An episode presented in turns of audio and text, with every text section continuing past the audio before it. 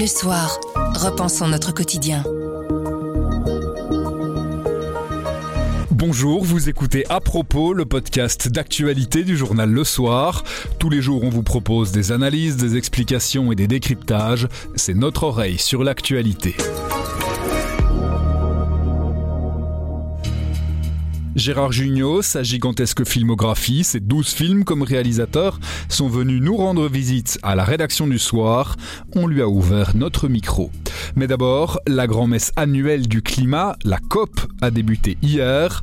Nous sommes le lundi 7 novembre, je m'appelle Pierre Fagnard. À propos, voici l'actualité comme vous l'entendez. Grand angle.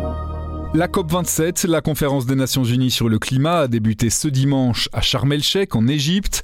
C'est le rendez-vous annuel de la lutte contre les changements climatiques. Mais qu'est-ce qu'on y fait? Qui y participe? À quoi ça rime et quels sont les défis de l'édition 2022 On a posé toutes ces questions à notre spécialiste environnement, Michel de Mulenard. Bonjour Michel. Bonjour Pierre. À quoi ça sert encore d'envoyer des centaines, des milliers de gens dans un endroit un peu reculé du monde pour y parler climat? C'est une excellente question. Ça sert en fait à faire le point sur tous les engagements qui ont été pris au cours des années précédentes, de vérifier que tout le monde est euh, sur la bonne trajectoire, gentiment exercer une pression sur ceux qui euh, rechignent un peu. Donc de faire une espèce de grand club mondial orienté vers un engagement, plusieurs engagements qui ont été pris notamment dans l'accord de Paris. Et l'idée c'est que ce club se réunisse régulièrement pour faire en sorte que tout ce qu'il y a dans cet accord qui a été accepté par tout le monde soit bien mis en œuvre. Parce que il y a des discussions au niveau mondial, mais surtout les engagements au niveau mondial, ils ne peuvent être mis en œuvre que par les pays eux-mêmes. Exactement, que les politiques, que les pays mettent en œuvre eux-mêmes. Donc chacun a quelque part un devoir euh, à faire à domicile et les COP, elles servent notamment à ce que chacun soit mis devant ses pairs, euh, je ne vais pas dire tra traduit devant un tribunal, mais en tout cas qu'on fasse un peu le compte de est-ce que collectivement on y arrive, euh, est-ce que collectivement chacun a fait son devoir. Alors on n'en est évidemment pas encore, comme je le disais, à un tribunal où on va dire la Belgique, vous ne faites pas ça, les États-Unis, c'est pas bien. pas les mauvais points. Exactement, parce que ça reste l'ONU, ça reste une assemblée consensuelle, ça reste une assemblée euh, diplomatique, donc on, on ne s'insulte pas, on ne se dit pas de, de, grossièreté, mais on peut faire passer des messages, on peut dire, dire des choses euh, importantes. Et il y a un élément très important dans tout ce processus-là, c'est que les responsabilités, elles sont pas les mêmes. En fonction des pays. En fonction des pays, exactement. Euh, les responsabilités historiques, elles ne sont pas les mêmes parce que historiquement, les pays occidentaux, les pays développés, sont les principaux émetteurs euh, de gaz à effet de serre, pas aujourd'hui, en tout cas pas pour tous, pas aujourd'hui, mais si on reprend toute la période de l'industrialisation, au final, notre responsabilité historique, elle est la plus lourde. La situation change évidemment en fonction de l'industrialisation, mais ce qui ne change pas, c'est que actuellement, on a un grand groupe de pays en développement, moins avancés, qui sont d'une part les moins responsables des émissions de gaz à effet de serre parce qu'ils sont les moins développés, mais aussi qui sont, pour la plupart d'entre eux, les premières victimes des impacts des changements climatiques. Et donc, eux se trouvent dans une situation de double peine. Il y a aussi un débat dans ces COP, un débat sur que peuvent faire les responsables par rapport à ceux qui le sont moins. Et donc, c'est toute la discussion de pouvoir euh, davantage aider les pays les moins avancés. Des engagements, là aussi, ont été pris. Et là aussi, les COP sont euh, un endroit où euh, régulièrement on vient rappeler aux pays développés, comme le nôtre, qui pour l'instant ne respectent pas les engagements qu'ils ont pris en matière de financement climatique, de rappeler à ces pays leur euh, devoir. Si je comprends bien ce que vous dites, ça veut dire que depuis l'adoption de l'accord de Paris, les COP sont plus là pour vérifier que l'on mette bien en œuvre ce qu'on a décidé, plutôt que pour prendre de nouvelles décisions, de nouveaux accords et de nouveaux objectifs Oui, quelque part, euh, c'est un peu ça. Disons que dans l'accord de Paris, il y a un élément très important qui est, un, fixer un objectif, c'est les fameux 2 degrés dont on parle régulièrement, mais qui sont plutôt 1 degré et demi, parce que les études scientifiques ont montré que à partir de 2 degrés, les impacts commencent à devenir très sérieux, et donc qu'il serait pour l'ensemble de l'humanité préférable qu'on vise plutôt 1 degré et demi. Donc ça, c'est dans l'accord de Paris, donc quelque part, tout est sur la table. Il faut y arriver. Voilà l'objectif. La question, c'est comment est-ce qu'on fait Oui, c'est les entendu. moyens qui sont mis en œuvre. Exactement, les moyens. Alors, il y a dans l'accord de Paris aussi quelque chose de très important qui est un peu plus technique, mais qui, qui est une structure de fonctionnement. C'est-à-dire que on ne va pas dire au pays voilà votre objectif à vous, on vous l'impose et allez faire votre devoir. Ce qu'on dit au pays, c'est vous êtes engagés collectivement sur un objectif, chacun doit faire sa part du boulot et quelque part chacun doit venir mettre euh, ses engagements dans une espèce de corbeille de la mariée. Donc chacun doit venir, c'est ce qu'on appelle une approche bottom-up qui part de la base. Donc on n'impose pas un objectif aux États, mais on dit aux États venez avec vos engagements et on va vérifier si ces engagements correspondent à l'engagement global mondial. On fait le point régulièrement et régulièrement les États, si ils ne sont pas sur la bonne voie, les États s'engagent à venir avec de nouveaux objectifs plus ambitieux encore. Ça, c'est un c'est un peu le principe. Comment est-ce qu'ils s'organisent comment, comment ça marche vraiment en termes de mode de fonctionnement?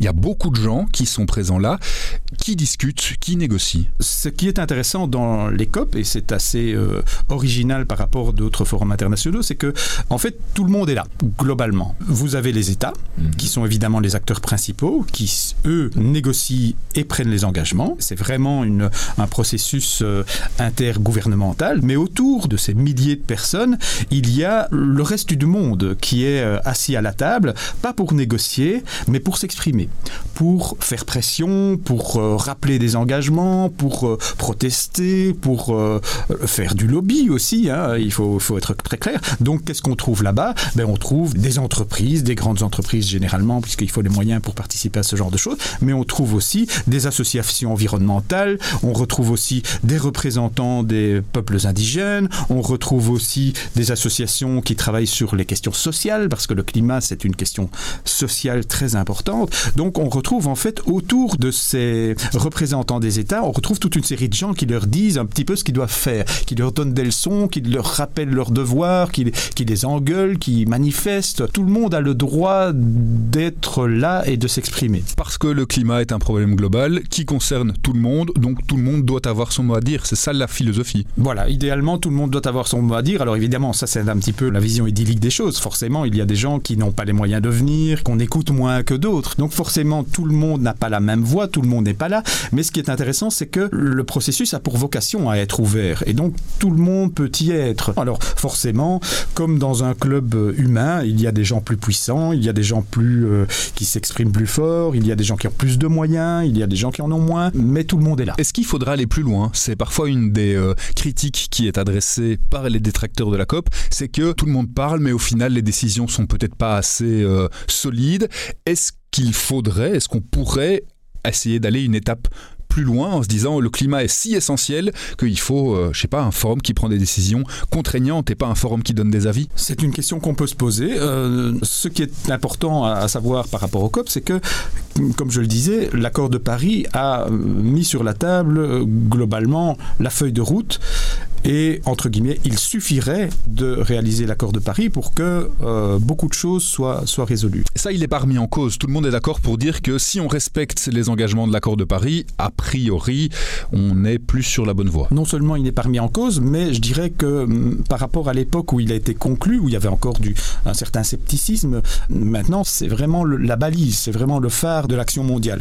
La difficulté du processus, on en a parlé, c'est que euh, vous êtes là à près de 200 pays. Vous vous êtes là dans des circonstances où, euh, comme je le disais, autour des 200 pays, il y a des intérêts industriels, des intérêts financiers, des intérêts humains qui sont en jeu et qui euh, ne sont pas toujours convergents, forcément, qui sont même parfois contradictoires. Donc, tous ces intérêts freinent, rendent les choses compliquées, rendent les choses euh, difficiles, etc.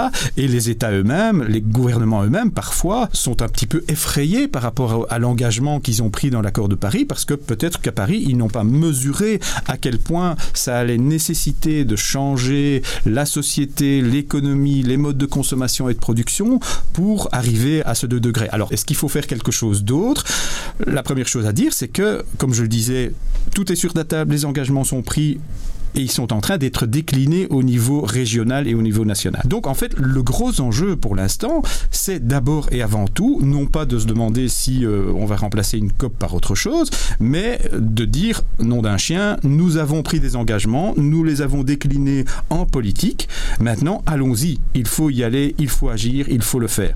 Ce qui n'est pas encore euh, suffisamment, suffisamment clair. Pour terminer, en ce qui concerne cette édition précise de la COP qui a commencé ce dimanche à Sharm el-Sheikh, C'est quoi les, objectifs principaux, les défis énormes de cette édition? Alors le premier défi, c'est les émissions de gaz à effet de serre. Donc où est-ce qu'on en est par rapport à ce fameux engagement de l'accord de Paris de limiter la, la, hausse de la température à 1,5 degré Où est-ce qu'on en est? Est-ce qu'on est sur la bonne trajectoire ou pas? La réponse est non. La trajectoire actuelle mène grosso modo le monde à une augmentation de la température de 2,6 degrés, 2,8 degrés s'ils sont mis en œuvre, ce qui n'est pas encore sûr. Donc il suffit pas de s'engager, il faut le faire. Donc clairement, on n'est pas sur la trajectoire. Qu'est-ce qu'on fait pour s'en rapprocher? Autre engagement qui a été pris et qui date d'avant Paris, qui date de Copenhague. Les pays euh, développés ont promis d'aider les pays en développement à euh, réduire leurs propres émissions, à s'adapter aux impacts du changement climatique. Ils ont promis de leur octroyer 100 milliards de dollars par an. Pour l'instant, on n'y est pas non plus. En 2020, on était à 83 milliards de dollars. Donc on va beaucoup discuter de cette question financière.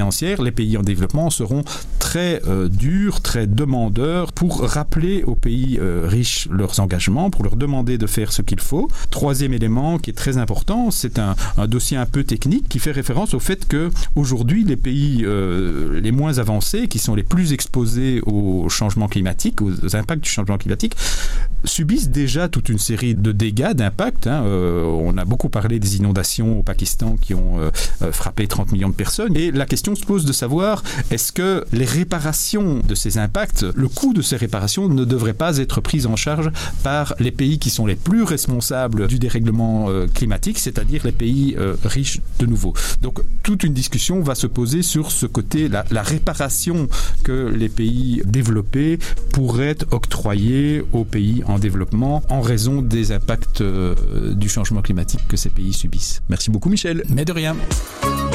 Grand angle. L'acteur, réalisateur et scénariste Gérard Jugnot est passé à la rédaction du soir. Il présente son dernier film, Le Petit Piaf, son douzième en tant que réalisateur. C'était l'occasion pour nous de lui ouvrir notre micro. On a parlé cinéma, bien sûr, mais aussi émotion, travail et séduction. Bonjour Gérard Jugnot. Bonjour. Vous êtes euh, en promo pour votre nouveau film, Le Petit Piaf, le douzième, si je ne me trompe pas, euh, en tant que réalisateur. Ne vous trompez pas. C'est ce que vous vouliez faire au départ, réaliser, mettre en scène plutôt que de faire l'acteur. Euh, Oui, quand j'étais petit, je, je, je, réalisais des films, euh, 13-14 ans, je faisais des petits films en, en double 8 mm, j'en ai fait 4-5 comme ça, et, et j'avais envie de faire ça, de raconter des histoires, de monter, et puis après j'ai joué dedans, et puis j'ai pris du plaisir à jouer au lycée avec mes potes, et, et donc du coup bah, j'ai fait l'acteur, puis on a continué à, à, écrire des histoires, et quand j'ai pu faire un film, euh, c'était Pinot, simple flic, je, je, me suis lancé, puis j'ai vu que ça me plaisait bien. Quoi. Malgré l'intérêt pour le métier d'acteur et de comédien, ça vous a jamais lâché cette, cette envie de mettre en scène, cette envie de raconter des histoires? Ah oui, oui. Et puis bon, comme euh, j'ai pris du plaisir à jouer, je me dis tiens, ça c'est à peu près le faire. Donc le fait de jouer dans, dans mes propres films,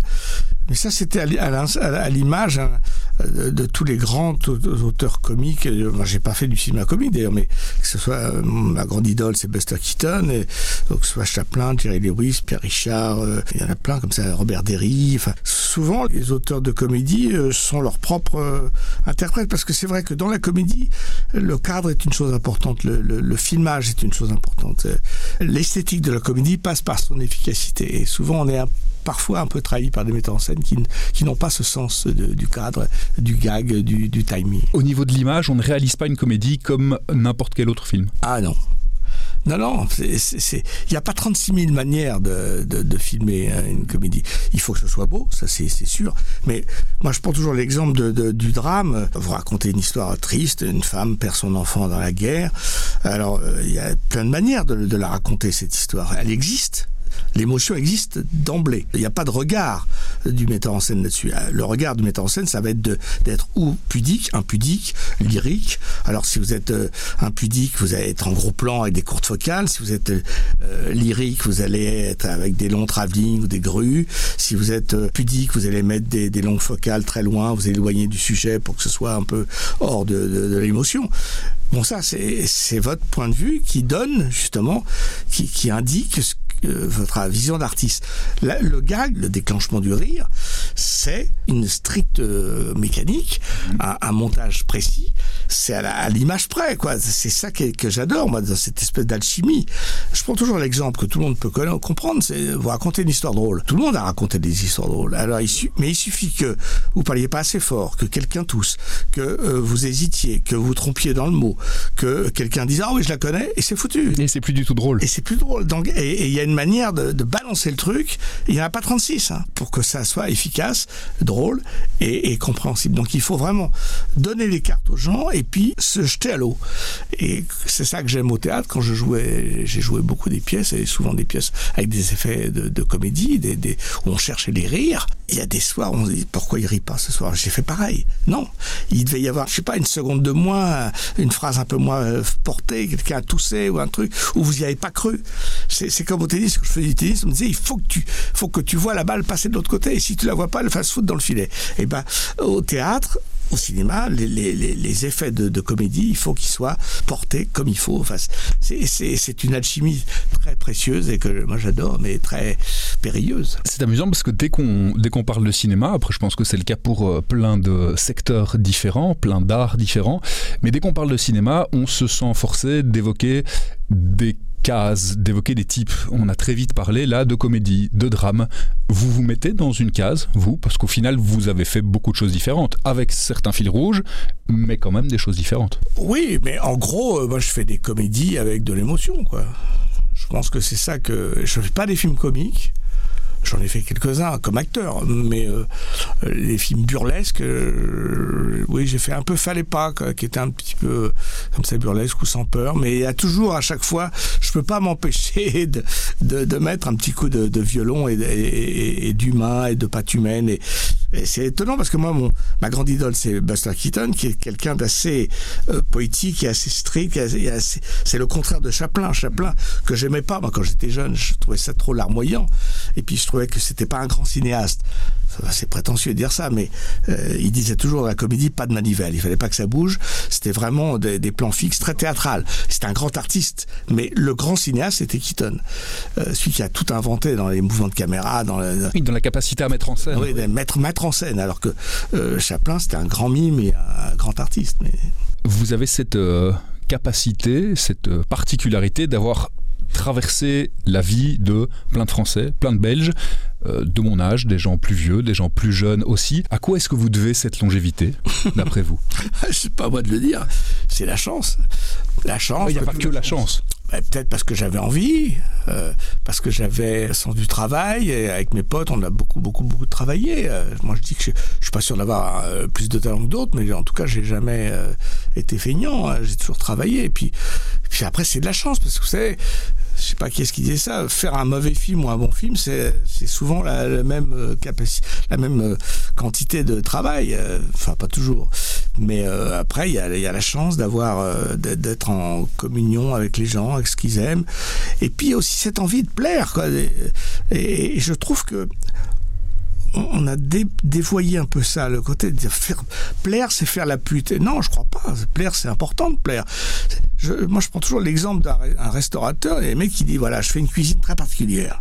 Ça me plaît à moi. Il y a beaucoup d'ail, beaucoup de piment, euh, ça, mais ça me plaît. Et si les gens sont pas contents, tant pis pour eux. Tant pis pour eux. Et puis je les reçois. Euh, si j'ai envie de les recevoir, je les reçois. Si j'ai pas envie, je les emmerde.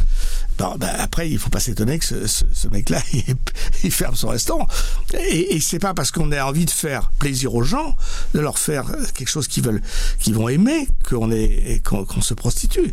C'est pas honteux de vouloir plaire. Ben non, c'est naturel en fait, c'est humain. Il y avait, vous savez, j'ai joué une pièce sur euh, Sainte-Beuve, qui était un personnage très aigri par rapport à Victor Hugo, et il, il, parlait de Victor Hugo dans cette pièce. Il disait, il a tout, il a le, le talent, l'art, la rage de plaire. Et, je crois que c'est important. On est, quand même des, forçats de la, séduction. Nous, on a envie de, de, de, plaire aux gens, de plaire au public. On a envie. Je connais personne dans, dans ce métier euh, qui, euh, objectivement, ait envie que ces films ne marchent pas, ne plaisent pas aux gens. Alors après, on y arrive, on n'y arrive pas, ou on, on, peut être un peu euh, revêche, mais je, je crois que c'est important de. Moi, je suis vraiment très content quand les gens rient, quand les gens s'émeuvent, quand ils applaudissent. C'est la preuve que vous avez réussi votre job. Oui, je, je crois qu'il n'y a pas de, il a pas de honte à être aimé et à, et à faire que ce qu'on fait, les gens aiment. Une dernière petite chose, quand euh, vous avez commencé au lycée presque, vous imaginez faire une carrière pareille? Oh ben non Non, non, mais d'abord, je n'imaginais pas que j'arriverais à la faire. Et, puis, on a eu toute une période au début du Splendide où moi j'étais très très inquiet parce qu'on avait emprunté des sous pour construire des théâtres et puis ça marchait pas très bien. Heureusement, nos parents étaient là. Moi, je n'ai jamais crevé de faim parce qu'il y avait maman qui pouvait me faire à manger. Mais euh, c'était, on était un peu dans l'inquiétude de, dire est-ce qu'on va réussir à à vivre bien de notre métier, à continuer à, à en faire un métier. Parce que c'est facile de jouer la comédie, mais c'est pas facile d'être acteur et, et d'en vivre. Et d'en vivre et de parce que être acteur, c'est accepter les succès, les insuccès, les, les périodes de vache maigre ou grasse, les triomphes, les bides atroces, les critiques horribles, euh, le téléphone qui sonne pas. C'est c'est ça, c'est ce qui est le plus dur à vivre dans, dans, dans le métier. Mais là, quand je me retourne, quand je, je, je vois tout ce qu'on a fait, tout ce que j'ai fait aussi, je dis toujours nous parce que j'associe mes camarades à moi, euh, c'est énorme. Et pas juste ceux du Splendide, je fais juste une incise, vous dites nous, vous parlez énormément en nous, que ce soit pour les films que vous faites maintenant ou pour ceux que vous avez fait comme acteur ou comme réalisateur il y a plusieurs années. Il y a vraiment une idée de collectif dans votre travail. Oui, quand on est, quand on est metteur en scène, on a l'orgueil ou la prétention de dire un film de, mais quand vous regardez les génériques, vous voyez bien qu'il y a 200 personnes qui ont travaillé pour vous et des gens de grand talent. Savoir s'entourer, c'est très très important. Et même ce qui est, ce qui est bien quand on est metteur en scène, d'ailleurs dans ce film j'ai un, rôle un peu en retrait, ça m'a fait du bien aussi. Mais bien sûr c'est important d'être bien dans le film comme acteur, mais c'est aussi important que tout le monde soit bien. Et moi, euh, dans le petit Piaf, je suis fier que les mômes jouent très bien tous, que euh, Philippe Duquesne soit très drôle, que Marc Lavoine soit formidable, Stéphie Selma aussi. Euh, euh, je veux dire, avec tous les petits rôles qu'on a trouvés là-bas, ils sont, sont épatants. Et moi, je mets vraiment toute mon énergie à ce que tout le monde soit bien pour que tout le monde brille et pas uniquement, euh, ça ne viendrait pas à l'idée de dire voilà, je vais me donner un beau rôle, puis les autres sont mauvais autour, comme ça on verra que je suis bon. C'est n'importe quoi. Enfin, c'est là où c'est plutôt bien d'être metteur en scène, ça rabat un peu. Son, on est un peu moins autocentré que quand on est que acteur. Merci beaucoup, Gérard Junior. Merci à vous. À propos, c'est fini pour aujourd'hui, mais on revient demain dès 7h. En attendant, abonnez-vous, partagez-nous. Vous nous trouverez sur notre site, notre application et votre plateforme de podcast préférée. À demain!